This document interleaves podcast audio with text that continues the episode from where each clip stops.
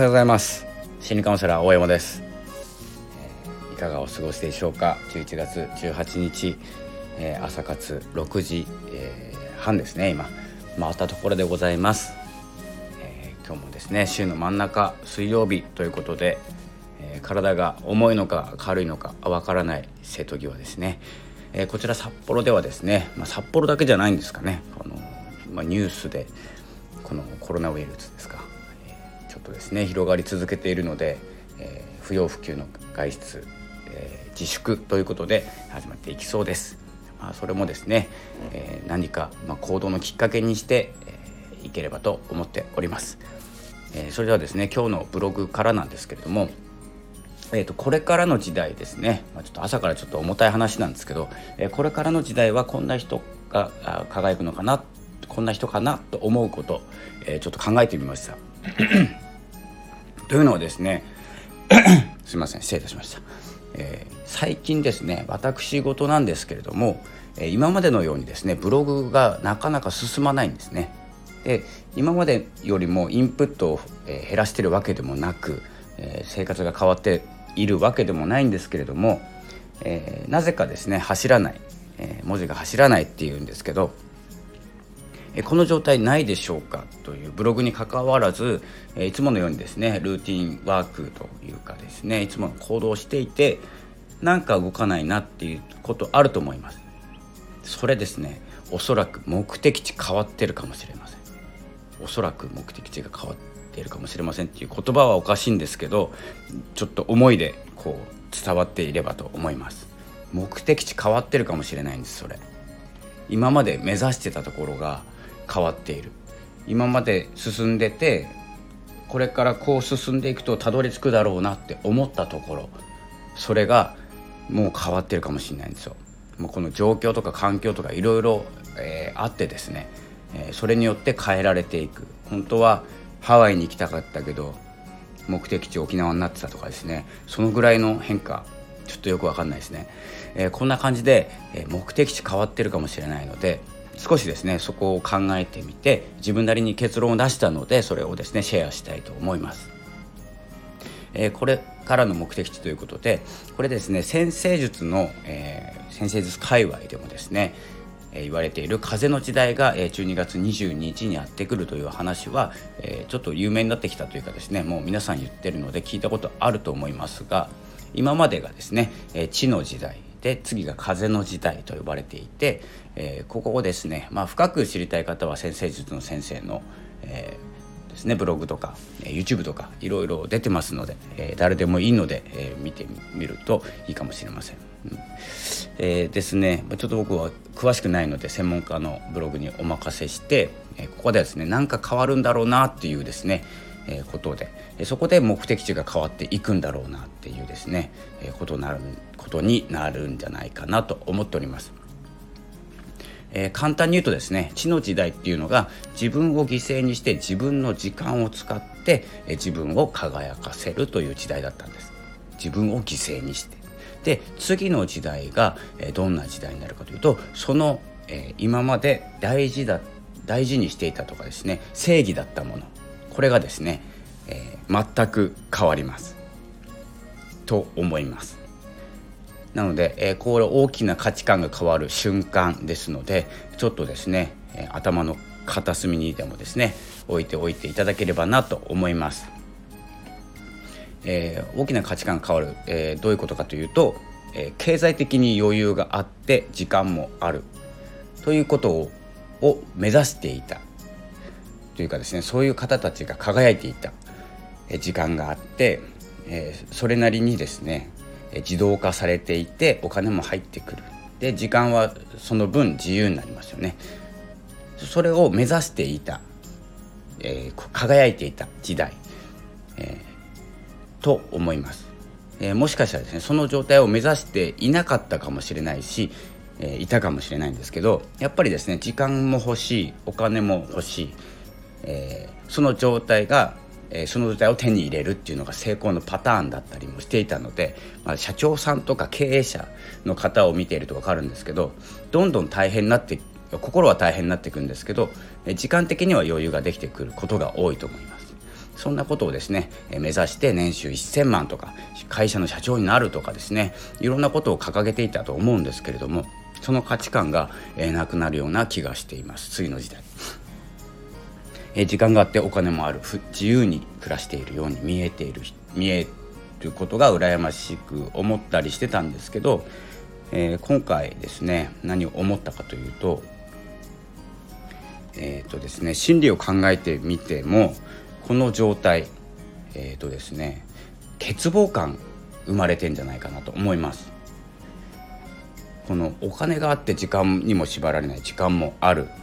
え、自由もありますよね。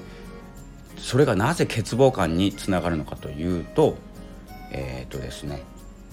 これ私の結論ですからえっ、とですねまあ、聞き流していただければと思いますが、えー、欠乏感というのは何か欠けているんじゃないかという感覚ですね。それが両方持ってるのになぜ欠乏感なのかというと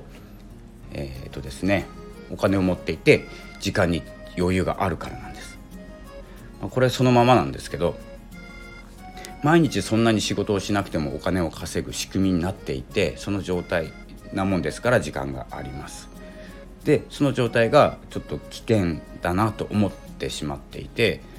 えー、毎日忙しくてお金もカツカツですギリギリで生活で、えー、自分の時間も持てないという方から見ると僕もそうだったんですけど理想な生き方に見えるかもしれないんですけどその状態で幸せを感じるのっておそらく最初だけなんです。でこれから、え、その安定した状態安心できる状態が続くとなるとおそらくですね飽きるんですよ。お金もあって時間もあるで何を思うかというとなんでもっとこんなに何、えー、て言うんですかこの状態を作ったのに一生懸命この状態を作ったのにみんなの目標になってないんだとかちやほやされないんだとかですね何か欠けている感がですねどんどん出てくるんですよ。で時間もなくてお金もない時って欠けているものばっかりなのであんまり欠けてるなって思わないんですけど足りた瞬間に欠乏感って出てくるんですよ。なのに、えー、なのにじゃないですね。ある程度手に入れてしまった状態、まあ、なのにですね、えー、空っぽな感覚。実際ですね手に入れる前よりも苦しいと思います。解決できないんです。お金でも時間でも。もうあるんで。ででもですね何かが欠けているっていうことに、えー、気づくんです。でも何かがわからないんです。ここですね結構ですね行ってしまうと、えー、うつの状態になったり、えー、これですね、まあ、パニック症候群とかですねなんかアンチになっちゃったりする方が多いらしいです。これは情報っていうかデータなんですけどまあ経済的に余裕ある人がアンチになりやすいっていうデータはねあるはずなんですけどあるはずというか、えー、この間やってましたねなんかでニュースかなんかで。えそんな感じでですね、まあ、手に入れてしまっったからこその欠乏感。ない時の欠乏感と種類が違うんです。ない時の欠乏感っていうのは手に入れられるんですけどられ、えー、手に入れやすいんですね、